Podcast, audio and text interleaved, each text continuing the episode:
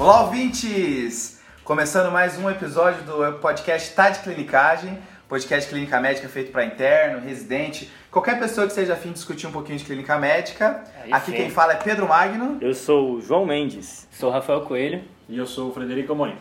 Lembrando que o podcast Tá de Clinicagem é um podcast feito pra gente discutir um pouquinho de medicina, todo mundo aprender um pouco mais. Não é um podcast destinado a aconselhamento médico, né? Exatamente. Pura educação médica. É isso aí. Vamos lá. O episódio de hoje vai ser destinado a uma polêmica. Polêmicas na PCR, né? Que Muitas PCR. João? Ah, parada cardiorrespiratória, né? Que hoje eu aprendi com vocês que tem três PCR na medicina, né? Fala aí, estreia. É, é, vou ver se eu lembro. Proteína C reativa, reação em cadeia de polimerase e parada cardiorrespiratória. Aí sim. Hoje não vão ser as polêmicas da reação em cadeia de polimerase, vão ser as polêmicas da parada cardiorrespiratória. Começando pela primeira, que é o manejo da via aérea na parada cardiorrespiratória, né? E aí, João? Pois é, assim, é, parece um pouco intuitivo que se uma pessoa está em parada cardiorrespiratória, você tem que entubar ela o quanto antes, né? A pessoa não está respirando, eu tenho que meter um tubo lá e jogar ar dentro do pulmão dela, até para ir mais oxigênio e oxigênio para a cabeça.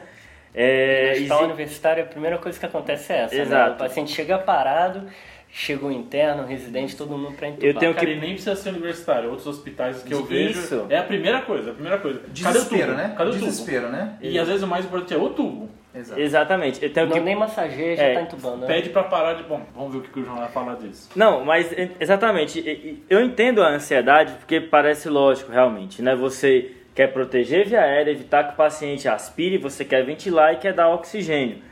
É, a gente sabe que ventilar com dispositivo bolsa, válvula, máscara, né?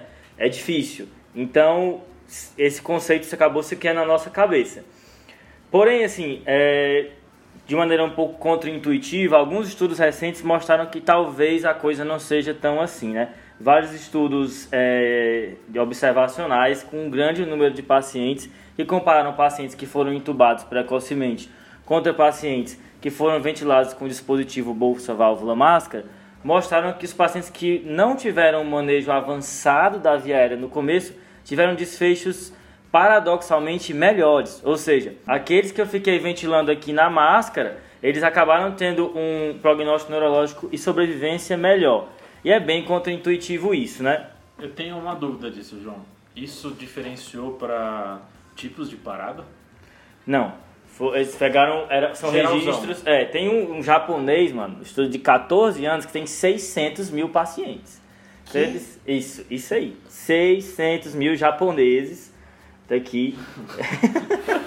eles viram, mano, isso daí. É um estudo enorme, enorme. Muita Mas- gente. 649.359 japoneses no parada é, extra-hospitalar. Mas será, João, que, que o prognóstico é pior porque quem está entubando ali, o pessoal para de massagear e o paciente que é entubado mais rápido fica menos tempo sendo massageado? Será que é isso? Então, coisas para explicar esse fenômeno, né?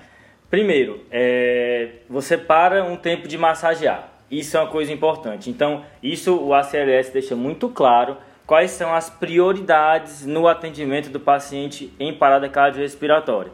É atingir compressões ótimas e desfibrilar se indicado o quanto antes. Certo. Você vai ter que manejar a aérea dele? Sim, você vai, mas essa é uma prioridade que vem depois. Assim. Essas duas coisas que eu falei estão na frente, são que você tem que objetivar primeiro. Cara, isso na prática. O Não é na hora que seguível. vai entubar, eles dizem, ah, dá uma paradinha, pera só um pouquinho, só um pouquinho. Isso. Um minuto. O que que, o que, que eles falam? Você bota o tubo na mão, você vai com o tubo na mão direita já, você não pede para alguém dar o tubo, você vai com o tubo na mão direita, isso sendo aquele manual aquele suplementado ó, do ACLS. Vai com laringa aqui na esquerda, laringoscopa, aí na hora de visualizar com as, as cordas vocais é que você pede pro cara parar, nessa hora. Idealmente Ah, você... ele fala pra eu pedir pro cara parar. Se só para só pra, pra visualizar as cordas vocais. E se você puder é, é, fazer a tentativa de intubação na hora que você vai checar ritmo, é melhor. Porque você já ia parar. Só cuidado Entendeu? com o choque, né? Ah, não, é. Aí, opa, ufa. Então, e aí uma das coisas que pode justificar esse fenômeno é o fato de você parar de massagear. Outra coisa super importante é que a chance de você entubar errado, entubar esôfago, ou desse, você até entubar certo e durante o, o, as manobras de ressuscitação esse tubo se deslocar é muito grande. Você vai estar tá ventilando sem achar que está ventilando, entendeu? Você poderia estar tá fazendo isso com bolsa, válvula, máscara, sem correr esse risco de meter um tubo no esôfago e esquecer.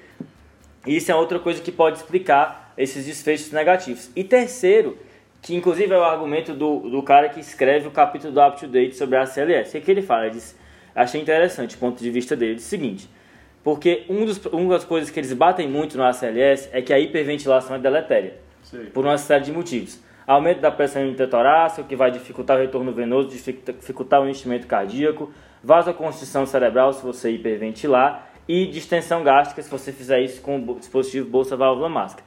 Ele fala, cara, depois que o pessoal intuba, fica super fácil de ventilar, então a tendência do cara hiperventilar é muito alta, ah, entendeu? É, é, até é, o talo, né? É, eu acho, o que, que eu acho, assim, quem já teve em parada sabe, né? Quem tá na ventilação, vê todo mundo fazendo um monte de coisa e você tá ali só apertando, né?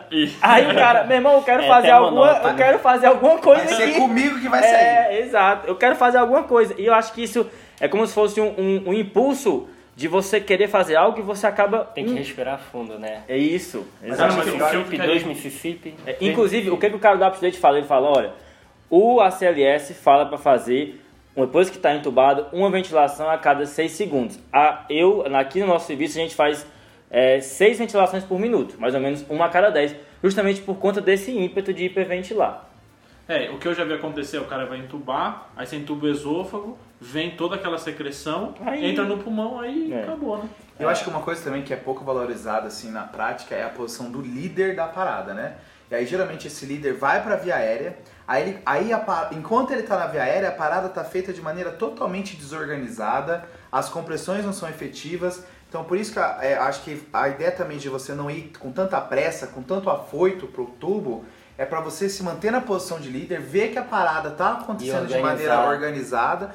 Aí porque chega um momento, quando, ainda mais em, em, em, paradas mais longas, né? Que as coisas elas ficam mais automatizadas. As pessoas começam a entender qual que é o seu papel. E aí eu acho que é a hora que o líder consegue sair para via aérea. Que geralmente a gente está numa situação em que o médico está sozinho, né? É, eu Tô penso nesse contexto, né? Mas é, o problema é qual que é o ritmo, né? Isso incomoda um pouco, não incomoda vocês? Porque assim, se for a ESP e a chance de ser hipóxia. Ah, sim. Aí é o negócio. É. Tudo bem, assim, falar que, que FVTV, ok, não vai entubar, eu fico bem tranquilo. Agora, uma ESP que eu suspeito que é hipóxia. E é. aí? Ele fala. Análise mas, de subgrupo, eu não sei se tem. É, assim, o que, que ele sugere, né? Assim, que você consegue ventilar bem com a bolsa de bolsa válvula máscara, e isso, assim, eu acho que uma coisa que eu queria que ficasse essa parte é que eu acho que isso é pouco trabalhado a habilidade de ventilar com o dispositivo bolsa válvula máscara. Isso vem antes de saber entubar. Não é fácil, isso é condição básica para manejo de via aérea. Não é fácil. Certo. Idealmente, se você tiver duas pessoas, uma fica fazendo o selo, fica vedando, e outra vai apertar o ambu. Beleza? Então, assim, e hoje, uma coisa que não tinha no começo, com a CLS, a CLS era escrito, são os dispositivos de via aérea supraglótica. Né? Isso a gente tem hoje. Então, o que, que eles recomendam? Você, se conseguir estiver ventilando bem com o dispositivo bolsa válvula máscara, ventila com ele, uhum. certo? Se não der certo, você pode até tentar passar um dispositivo de viária supraglótica. Se não está conseguindo ventilar com nada, você pode tentar entubar e desconfie nesse caso que se não é um quadro de parada por obstrução de via aérea, se você não está conseguindo ventilar. Beleza? Beleza. Qual e... que é o próximo tópico? A próxima polêmica na PCR, antídotos, né? Putz. Ah, e aí, Fred? Fiquei com essa de antídotos, o, que é o mais difícil. O alquimista da PCR. Cara, antídotos da, na PCR. Eu fui dar uma olhadinha.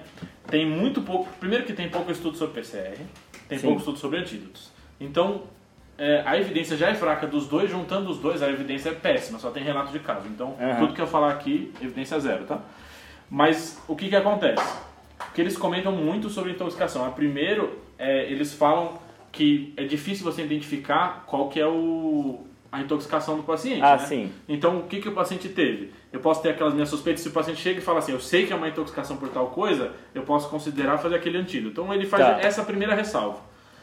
Até Mas- porque a pupila ali não ajuda muito, né? Ah, é. E, e É difícil, assim, fazer aquela diagnóstico de síndrome... é, toxicíndrome, né? toxicina, exato. Quem, quem vai fazer isso no meio da parada, etc. Difícil. Mas assim, o que eu achei de, de estudo sobre a parada que eu achei interessante. Hum. Eles estão falando um pouquinho sobre emulsão lipídica. Então não sei Eita. se... É, achei bem legal. Azeite. Exato, mandar um, uma gordurama pra, no sangue do cara. Banha Então, de porco. o que, que a gente já Óleo tem de disso? peixe. Se tem o, o paciente já tem uma intoxicação, isso já é bem mais ou menos bem definido. Intoxicação por anestésico periférico. Então, Hum. por exemplo, buprovocaína, a, é, hoje em dia a recomendação é usar emulsão lipídica se ele tiver ou intoxicação ou parada por isso. Então, você foi pegar um acesso, anestesiou, meteu dentro da, da femoral em vez de meter superficial, é isso, né? Só que Então, aí qual Fred, que- é uma situação quando é bem claro que aconteceu isso, né? Isso, só que aí isso, essa recomendação, eu fui ler qual que é a evidência de recomendação. Estudos com animais Tá. e relatos de caso. Então, evidência baixa, mas é a recomendação de 4 ou 5 guidelines de anestesia. Só que aí tem tentativas disso e relatos de caso com outras medicações. Tem dois relatos de caso com amitriptilina, tem relato de caso com bupropiona e lamotrigina, tem relato de caso com beta-bloqueador, tem relato de caso com antidepressivo, então achei bem interessante. A mitriptilina eles falam de bicarbonato, né? Tem Não, essa história, né? Sim, a, a ideia é um, uma salvo, um, um último, último recurso. Então o paciente não melhorou com aquele antídoto que você fez, Ah, tá. emulsão lipídica. Ah, é, a o ideia. super trunfo dos antídotos. É, eles não estão falando que ajuda, a gente tem pouco, pouco estudo. O- A relação que eu vi de estudo tinha tipo seis relatos de caso, é só isso que a gente tem. Entendi. Mas os relatos de caso são assim: 70 minutos de parada, 80 minutos de parada, faz emulsão lipídica, 2 a 3 minutos o paciente volta. Que lombra. Então, né? assim, interessante esse, esse, Uhum. essa emulsão lipídica. E É quanto mais. estudado, realmente. né? E quanto mais tempo você reanima esse paciente, me- é, esse paciente da intoxicação é que vale a pena talvez você reanimar por mais tempo. Tem um- umas outras indicações de reanimar por mais tempo, mas o paciente que está intoxicado, acho que isso é, o, isso é uma coisa para fazer para ele. Pra mim parece brisada do Fred, né? É mais, mais uma, né? É, mais uma pra Não, pô, coleção. emulsão É, mano, emulsão lipídica, bicho. Tem, tem local que fala para deixar na emergência. A emulsão lipídica. Tipo Ah, é? assim, em Eu nunca vi. Primeiro que tem lista de antídotos de emergência, vocês sabiam disso, né? Hum. Recomendação de quais antídotos devia ter numa emergência. É que nem aquela É. lista que tem que ter no avião, né? Que você É. abre lá. lá Eu aposto não tem porra. É, eu tenho certeza que no Brasil todos os prontos-socorros ah, se adequam a essa lista, né? Não certeza. tenho Mas dúvida. falando em. Mas eu, fica, eu, eu, eu pensaria em usar num paciente que está assim, uma parada prolongada, se tem disponível no, no local e eu acho que é intoxicação, não acho absurdo usar, só que tem alguns efeitos colaterais bizarros. Vamos lá. Vai, E fa- começou. Agora sim. É Pega agora pa- é a hora pega- da brisada do Fred. Não, Meu Vamos lá. Deus. É, é só pâncreas Onicomicose, pancreatite hemorroida. por hipertrigliceridemia, Tá. é, Que é uma troca boa, né? Que é uma troca boa, o cara tá na parada. Parada, né? Parada por pancreatite. E- Parece aquelas cabines do Gugu, né? Sim!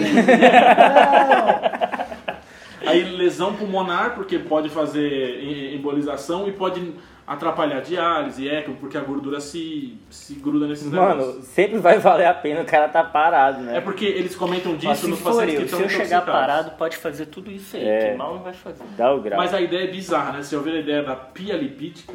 Não, Não, não, nisso. mano. Pia? Então, é uma vai. pia mesmo? Não, porra. Fala. O que, que acontece? Essa emulsão lipídica fica no sangue e forma uma parte do sangue que gruda no. é, passa nos locais onde tem os, as drogas que são lipofílicas e essas drogas lipofílicas se grudam nessa parte do sangue e saem do local que elas estão. Fez mais ou menos sentido isso? É então ela tipo- cria um outro compartimento no sangue que é o compartimento que eles chamam de pia lipídica. Tu tá ganhando quanto? verde, assim. Tipo um verde, talvez, Caraca, é bicho. Meu Deus, cara. É Eu muita achei- cultura é, fora, do, fora da medicina, Cara, eu cara. achei muito legal. Bicho. É, e- Aí tem, e desse, dentro desses antídotos aí deve ter o trombolítico, né? É, trombolítico Nossa, não chega então, a ser antídoto. Indo, mas- indo pra terceira Indo pra polêmica da terceira PCR. polêmica, talvez a polêmica mais estudada, né? Porque a gente sabe que em torno de 50% a 70% dos casos de parada extra-hospitalar, né, pré-hospitalar, é, são causados por infarto agudo do miocárdio e embolia pulmonar, sendo a maior parte dessa aí por infarto. Uhum. E faz sentido você trombolizar, então, os pacientes. Não faz Sim, sentido? Faz muito É. sentido. Mas Ainda mais quando você chegar tá olhando e o trombolizar. 5H5T, parece que falta a conduta do infarto, né? Falta. Fica ali. Parece que falta por conta desses trabalhos aqui, né? E então aí? o paciente teve uma parada cardíaca fora do hospital, foi testemunhado por você, chega sendo reanimado. Vale a pena trombolizar?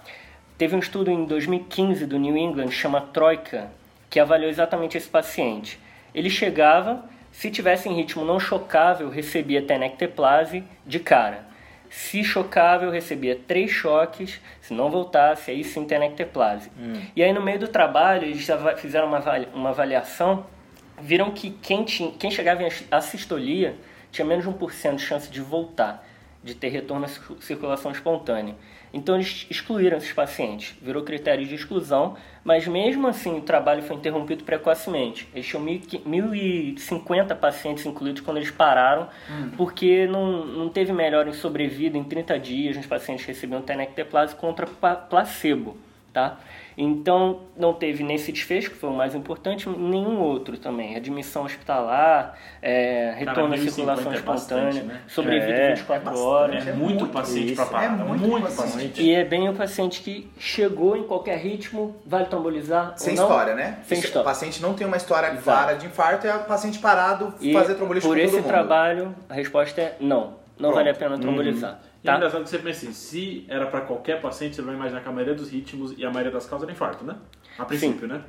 A Você maior- Exatamente. Então, se na maior causa é infarto e mesmo assim não teve efeito, isso diz um pouco pra gente, né? Mesmo que ele não tenha feito uma análise... E uma já tinha um trabalho de 2002 que também saiu no New England, controlado, duplo cego, randomizado, que não tinha visto diferença, e aí nesse caso foram os pacientes só em AESP, tá?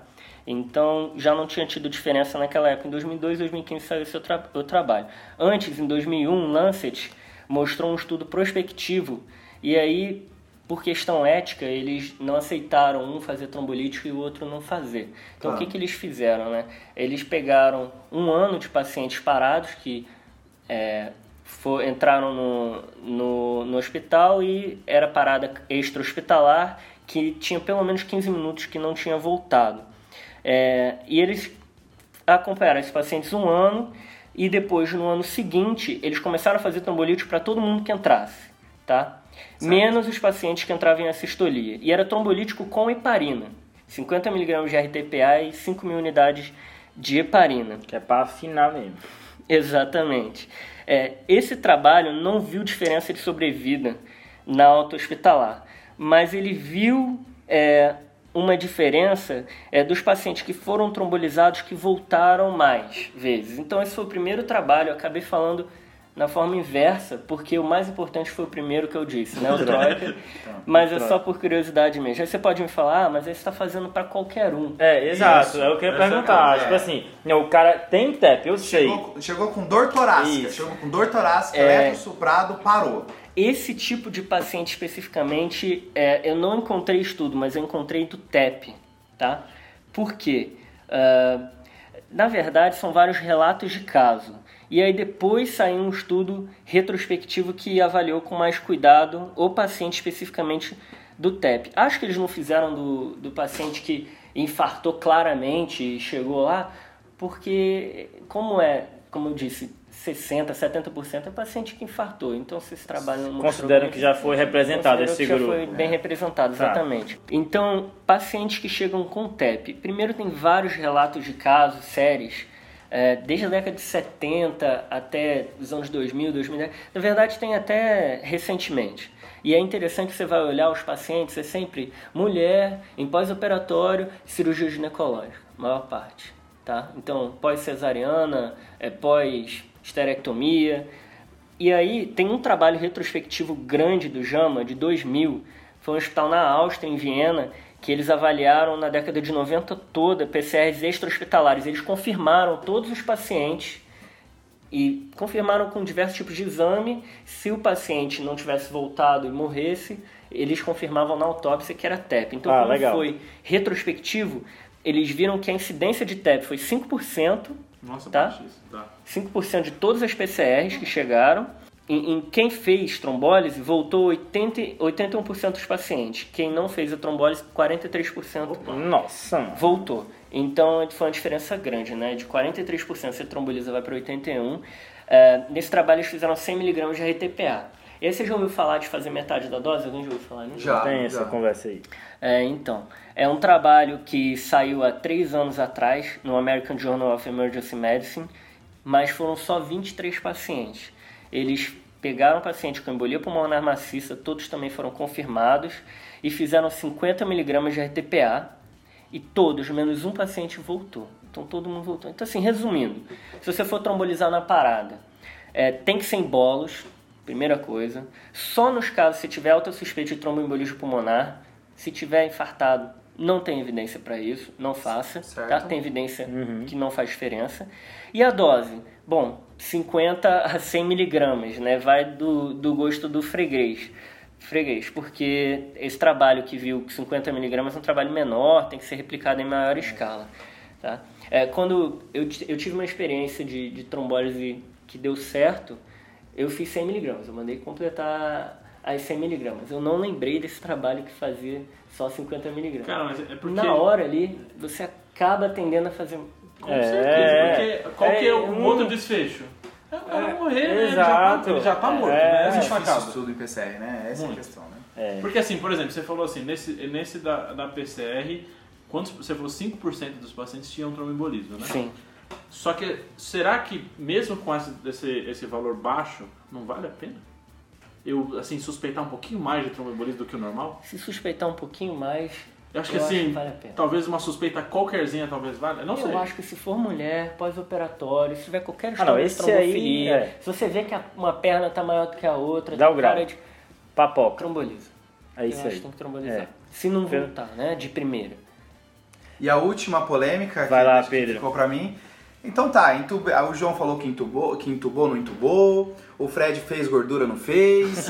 o Rafael trombolizou, não trombolizou. Só que o paciente não volta. Nossa, e aí, mano. Como é que eu, quando é que eu paro e falo assim, E- ó, excesso e esforço? Isso- Essa é uma das piores Horas. decisões que o Isso, médico tem que fazer na medicina. É, é, é uma Mano, é muito- mais difíceis Talvez seja um dos momentos de transformação do médico, né? Sim. Quando ele tem que vocalizar, Isso. falar assim, ó, gente, deu, fizemos o que pôde, é o horário É, do óbito nossa, total. mano, eu lembro de vários, assim, você olha pro relógio, né? Porque isso- esse momento ele vai se avizinhando, né? Assim, Sim. você e vai. que é em câmera lenta, né? Isso. A PCR passa super rápido. E nessa hora, mano. E aí, nessa é, hora, tudo e fica em assim, câmera lenta. Você fica, cara, já tem tantos minutos. Você coloca metas na sua cabeça, né? Essa é a última. Aí você fica aquelas. Esse é o último ciclo. Então aí você fica aqueles dois minutos do último ciclo pensando assim, ó, vai, vai acontecer alguma coisa. Aí a família chega. É, pronto, né? Não, Ou você mano. tem uma experiência recente que ficou um pouquinho mais de tempo e aquele voltou. Aí você, putz, e se esse for um desses casos que vai voltar esse, no esse, esse viés da, da experiência recente é muito complicado, né?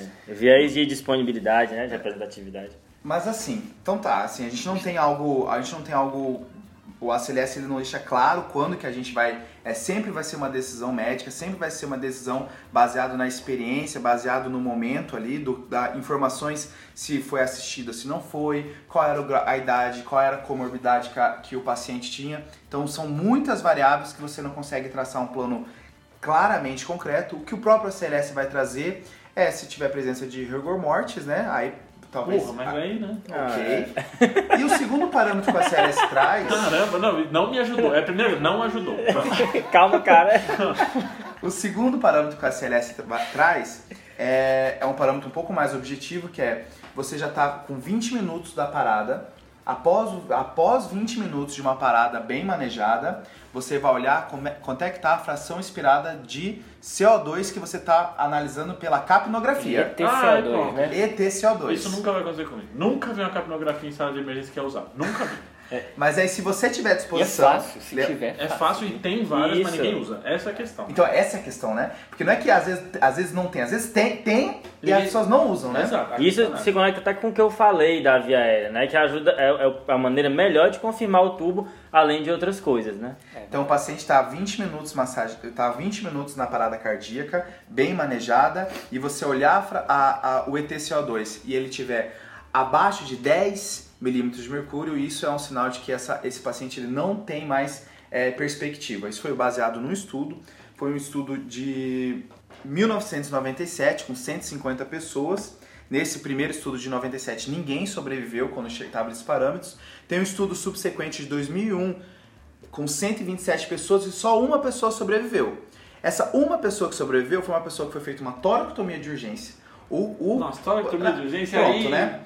Aí né? o coração foi bombeado pelo cirurgião. É, o paciente estava fazendo uma esofagectomia. O, o coração foi bombeado. Esse paciente então sobreviveu à parada. nunca despertou e em seis semanas veio a óbito. É, então, né? assim, é praticamente dizer que também não teve, Não. Sim, teve desfecho. certeza. É, Então, todos, Então, repete esse parâmetro aí. após 20 minutos de uma, ma- da parada cardíaca conduzida, o ETCO2 continua abaixo de 10 milímetros de mercúrio. Com as compressões ótimas, né? Isso. Beleza. E aí existe um outro ponto, que esse a, a princípio não está no SLS, que está em vigência no, no momento desse podcast, que é o de 2015, que, é- que também já tem bastante estudo robusto sobre isso, que é você variar três parâmetros. Você vai variar três parâmetros nesse paciente. É, se, ela, se essa parada não foi assistida, se o ritmo é não chocável e se você está indo para a terceira droga de, adrenalina, e o paci- de adrenalina e o paciente não voltou. Então vamos lá, o paciente é uma parada não assistida, que ele não é chocável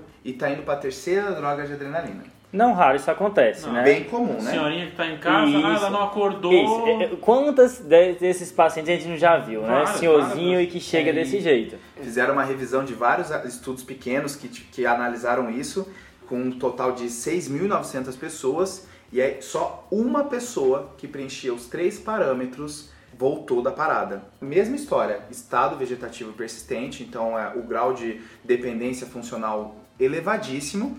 Então, se a gente não contar essa pessoa, também é um- é- são três parâmetros que são muito robustos para você entender que esse, essa paciente não tem mais proposta também. Exato. Então é aquela coisa, foi encontrado em casa pelos familiares, chamaram o SAMU, chegaram lá, ritmo não chocável, chegou no seu hospital já com 20 minutos, passou de 3 doses de adrena, não voltou, a chance de voltar, assim, se o ritmo inicial não foi chocável, é muito, muito, muito baixa. Cara, só duas coisas que eu ouvi que talvez prolongasse é paciente que foi encontrado no frio. Então, paciente congelado. Eu sei que isso não tem nada a ver com a gente. Não, assim. mas é, e, e tem isso. Quando não parar. Então acho que vem o primeiro ponto, que é quando você usa trombolítico. Lembrar que o trombolítico tem um tempo de efeito maior, então você vai ter que é, permanecer na parada por mais tempo. Pacientes hipotérmicos, né? Se o paciente não tá quente, você não pode falar que ele tá morto. Ele tem que estar morto e quente. Tá. Essa é a frase.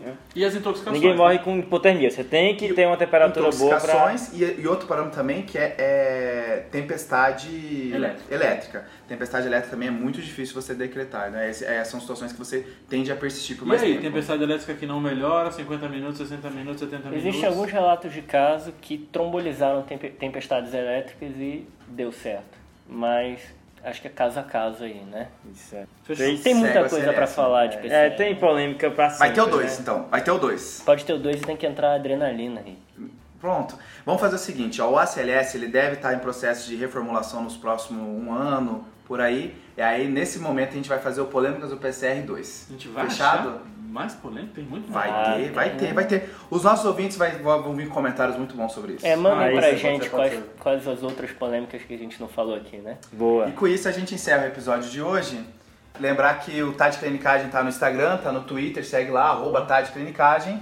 Tem o, o e-mail também, tadeclinicagem.gmail.com. Boa. E qualquer comentário, dúvida, questionamento, apontar algum erro que a gente tenha comentado Isso aqui. aí. Por favor, por favor. Ah, porque a gente também, nosso propósito é aprendizado. Isso, de Fique à todos, vontade. né? Todo mundo pode aprender e ensinar, independente de quem seja. É isso aí. Apita o árbitro. E aí? Ah, é, vai ser a valeu. frase no final. Péssima Pô, não gostou? Eu inventei Não, não, agora. não, Pelo grava menos eu de não pensei que isso tá há muito tempo. Valeu, pessoal. Falou, valeu.